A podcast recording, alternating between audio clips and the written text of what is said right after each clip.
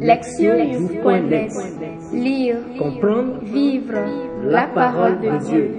Lire ou écouter chaque semaine, www.lectionnews.net Onzième dimanche du temps ordinaire, année A. Priez. Psaume. Psaume 99, versets 1 à 2, verset 3 et verset 5. Acclamez le Seigneur, terre entière. Servez le Seigneur dans l'allégresse. Venez à lui avec des chants de joie. Reconnaissez que le Seigneur est Dieu. Il nous a fait et nous sommes à lui. Nous, son peuple, son troupeau. Oui, le Seigneur est bon. Éternel est son amour. Sa fidélité demeure d'âge en âge. Lire la parole. Première lecture. Exode 19, versets 2 à 6. En ces jours-là, les fils d'Israël arrivèrent dans le désert du Sinaï et ils établirent leur camp juste en face de la montagne. Moïse monta vers Dieu. Le Seigneur l'appela du haut de la montagne. Tu diras à la maison de Jacob et tu annonceras aux fils d'Israël. Vous avez vu ce que j'ai fait à l'Égypte, comment je vous ai porté comme sur les ailes d'un aigle et vous ai amené jusqu'à moi. Maintenant donc, si vous écoutez ma voix et gardez mon alliance, vous serez mon domaine particulier parmi tous les peuples, car toute la terre m'appartient. Mais vous, vous serez pour moi un royaume de prêtres, une nation sainte. Deuxième lecture. Romains chapitre 5, versets 6 à 11. Frères, alors que nous n'étions encore capables de rien, le Christ, au temps fixé par Dieu, est mort pour les impies que nous étions. Accepter de mourir pour un homme juste, c'est déjà difficile. Peut-être quelqu'un s'exposerait-il à mourir pour un homme de bien. Or, la preuve que Dieu nous aime, c'est que le Christ est mort pour nous alors que nous étions encore pécheurs. À plus forte raison, maintenant que le sang du Christ nous a fait devenir des justes, serons-nous sauvés par lui de la colère de Dieu? En effet, si nous avons été réconciliés avec Dieu par la mort de son Fils, alors que nous étions ses ennemis, à plus forte raison, maintenant que nous sommes réconciliés, serons-nous sauvés en ayant part à sa vie? Bien plus, nous mettons notre fierté en Dieu par notre Seigneur Jésus-Christ, par qui maintenant nous avons reçu la réconciliation. Évangile. Matthieu 9, 36 à 10 et le verset 8. En ce temps-là, voyant les foules, Jésus fut saisi de compassion envers elles parce qu'elles étaient désemparées et abattues comme les brebis sans berger. Il dit alors à ses disciples, La moisson est abondante, mais les ouvriers sont peu nombreux. Priez donc le maître de la moisson d'envoyer des ouvriers pour sa moisson.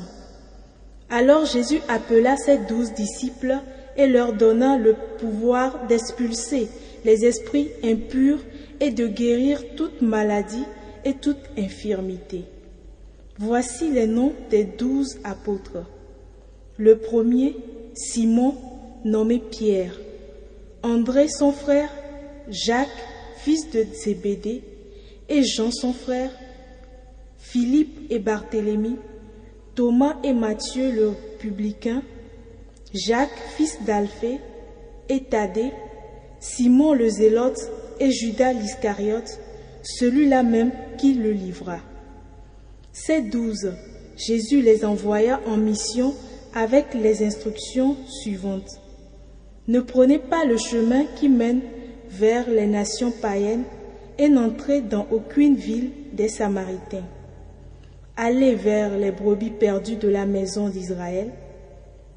Sur votre route, proclamez que le royaume des cieux est tout proche. Guérissez les malades, ressuscitez les morts, purifiez les lépreux, expulsez les démons. Vous avez reçu gratuitement, donnez gratuitement.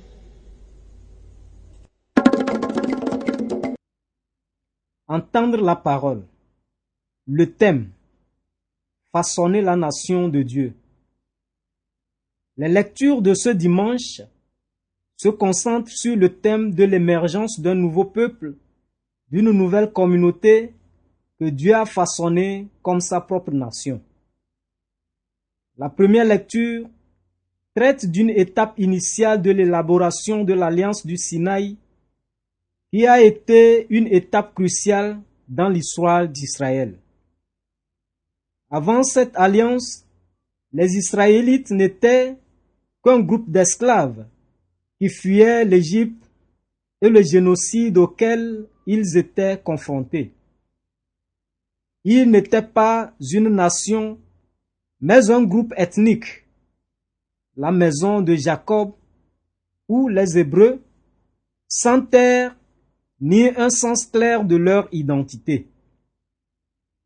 Dieu est intervenu dans leur histoire en les sauvant de l'anéantissement et en les menant au mont Sinaï où ils rencontrèrent leur sauveur. Une fois là-bas, leur chef, Moïse, gravit la montagne pour rencontrer ce Dieu mystérieux dont il livre les paroles au peuple, un message de l'alliance qui transformera un groupe d'esclaves en une nation. Premièrement, Dieu a rappelé aux gens comment il les a délivrés lui seul des Égyptiens et les a amenés à la sécurité de sa présence. Il était un Dieu déterminé à sauver à protéger et à tenir ces gens comme les siens.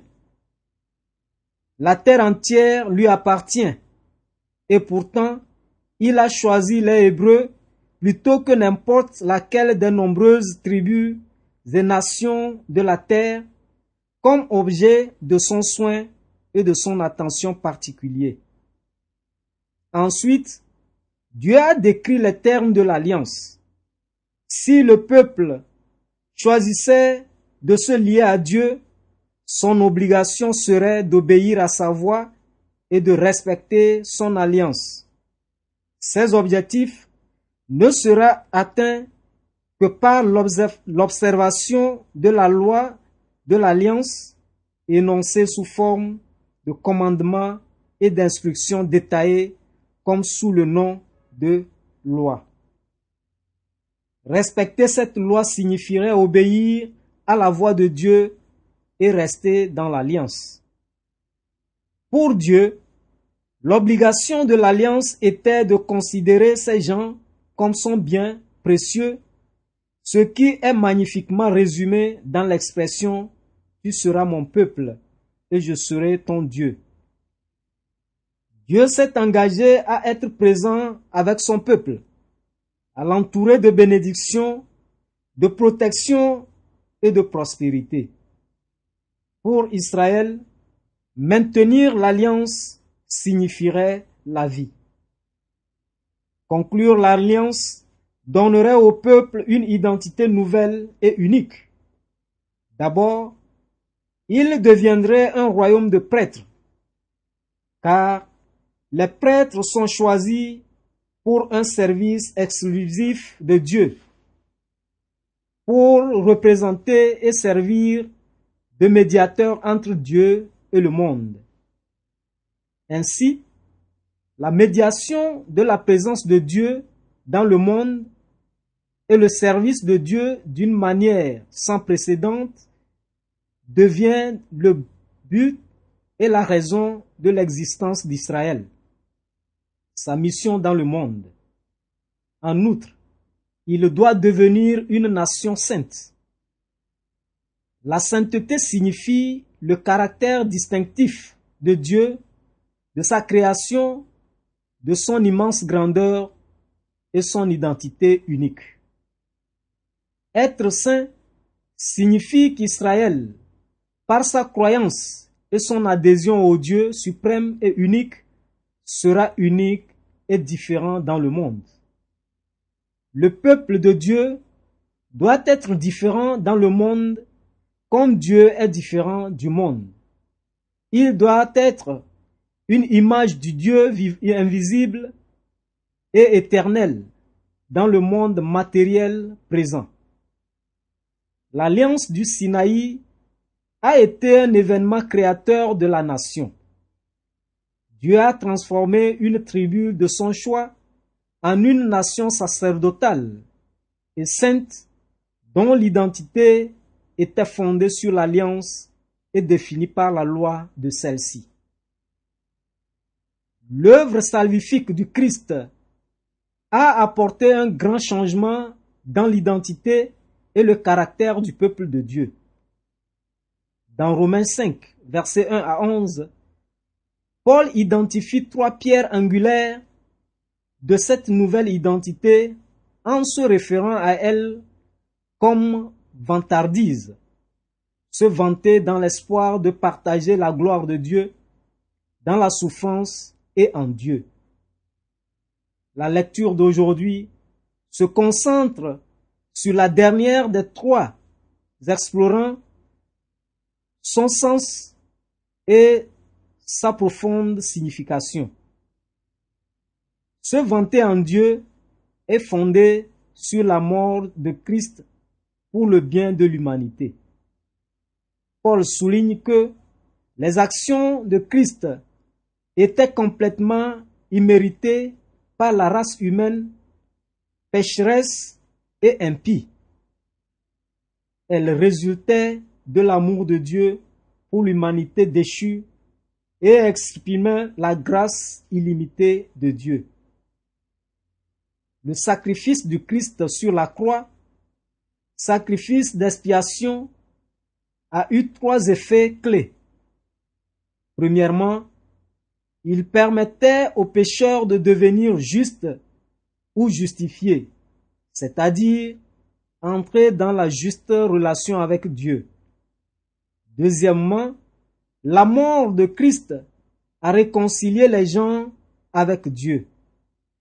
La réconciliation implique un changement fondamental dans une relation de l'aliénation et de l'hostilité à l'amitié et à l'harmonie. Avant Jésus-Christ, la relation divine humaine était gravement perturbée par le péché, conduisant à l'aliénation des gens de Dieu.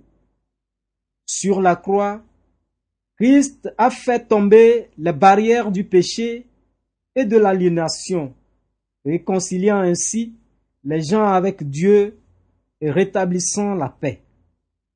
Enfin, la mort et la résurrection du Christ ont apporté le salut, ont apporté le salut.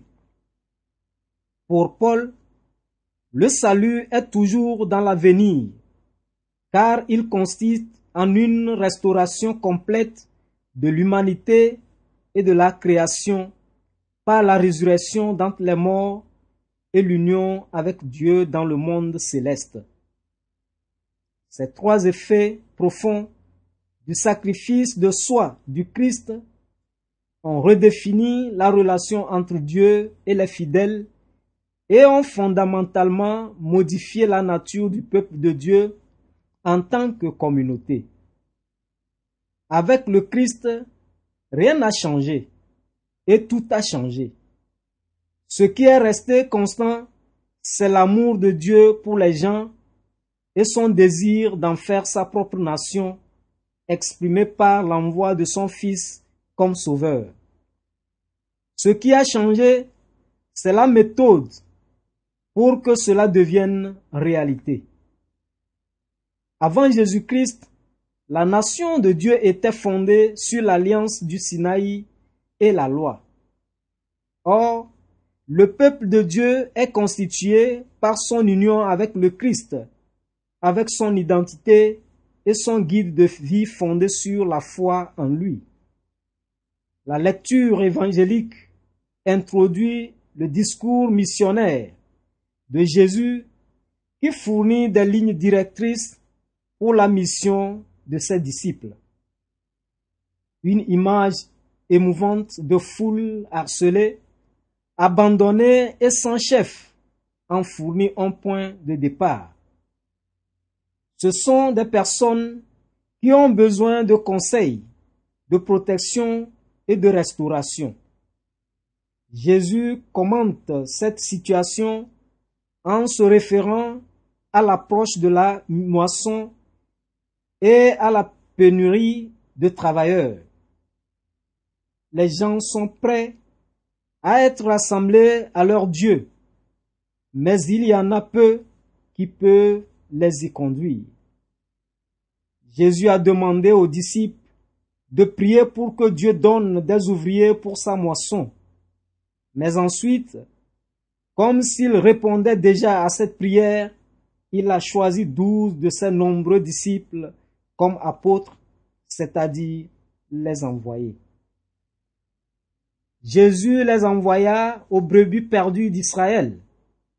La communauté juive sera leur premier champ de mission. Plus tard, leur mission s'étendra à toutes les nations.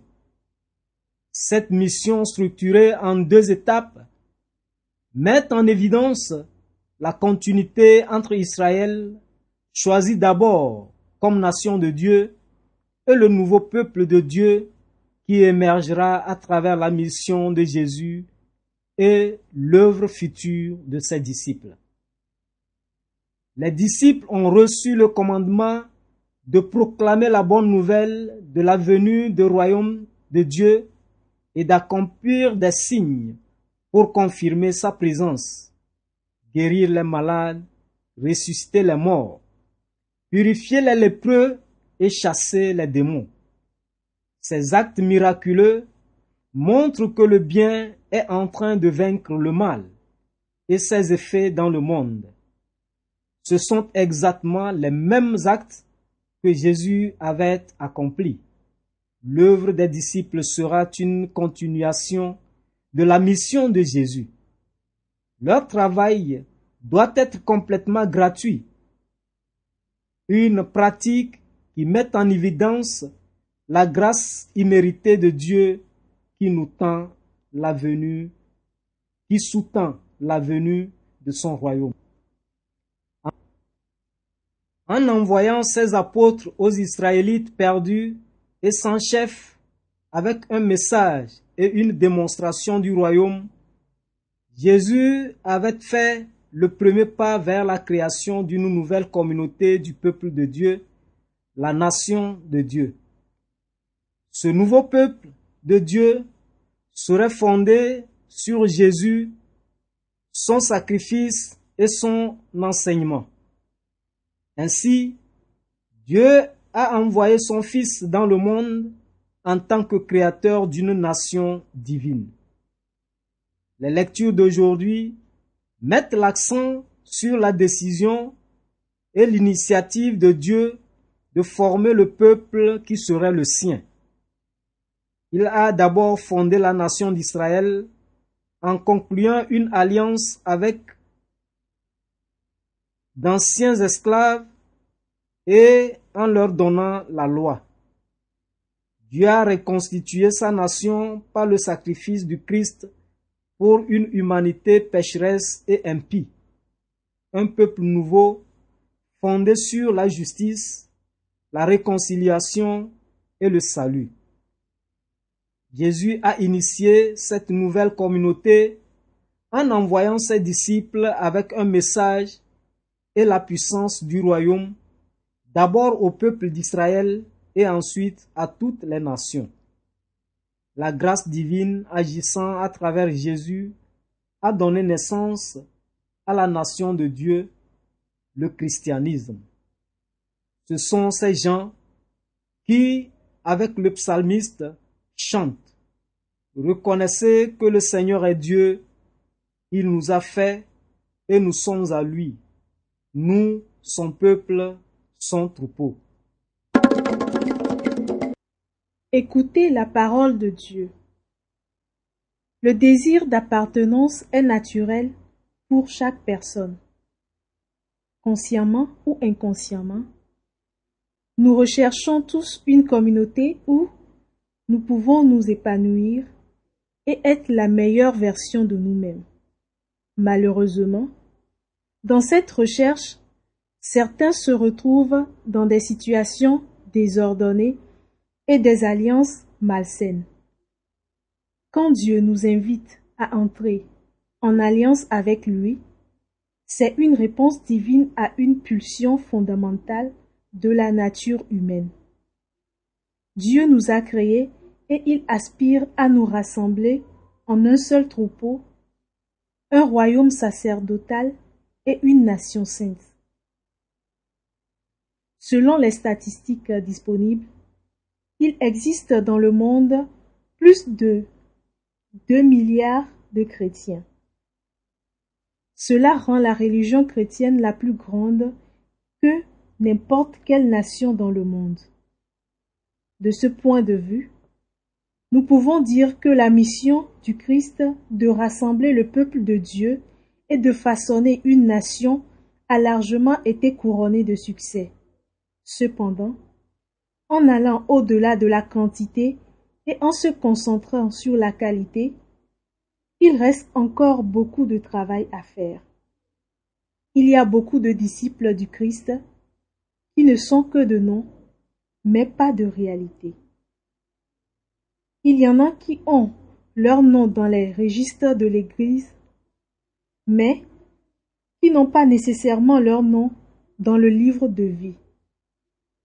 L'amour est la carte d'identité du royaume de Dieu.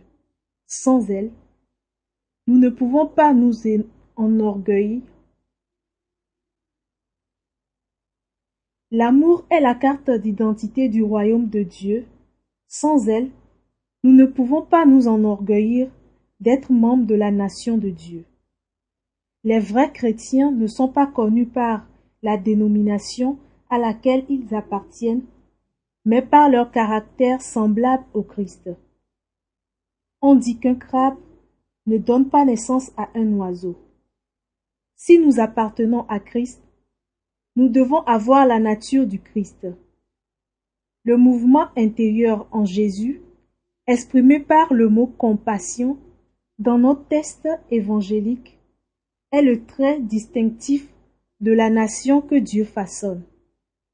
Un amour profond et une préoccupation les uns pour les autres conduisent à des sacrifices. Jésus a été le premier à offrir ce sacrifice en notre nom et a ainsi donné l'exemple à suivre. C'est la compassion qui l'a poussé à guérir les malades, à ressusciter les morts, à purifier les lépreux et à chasser les démons. Son choix de mourir pour les impies était la compassion en action.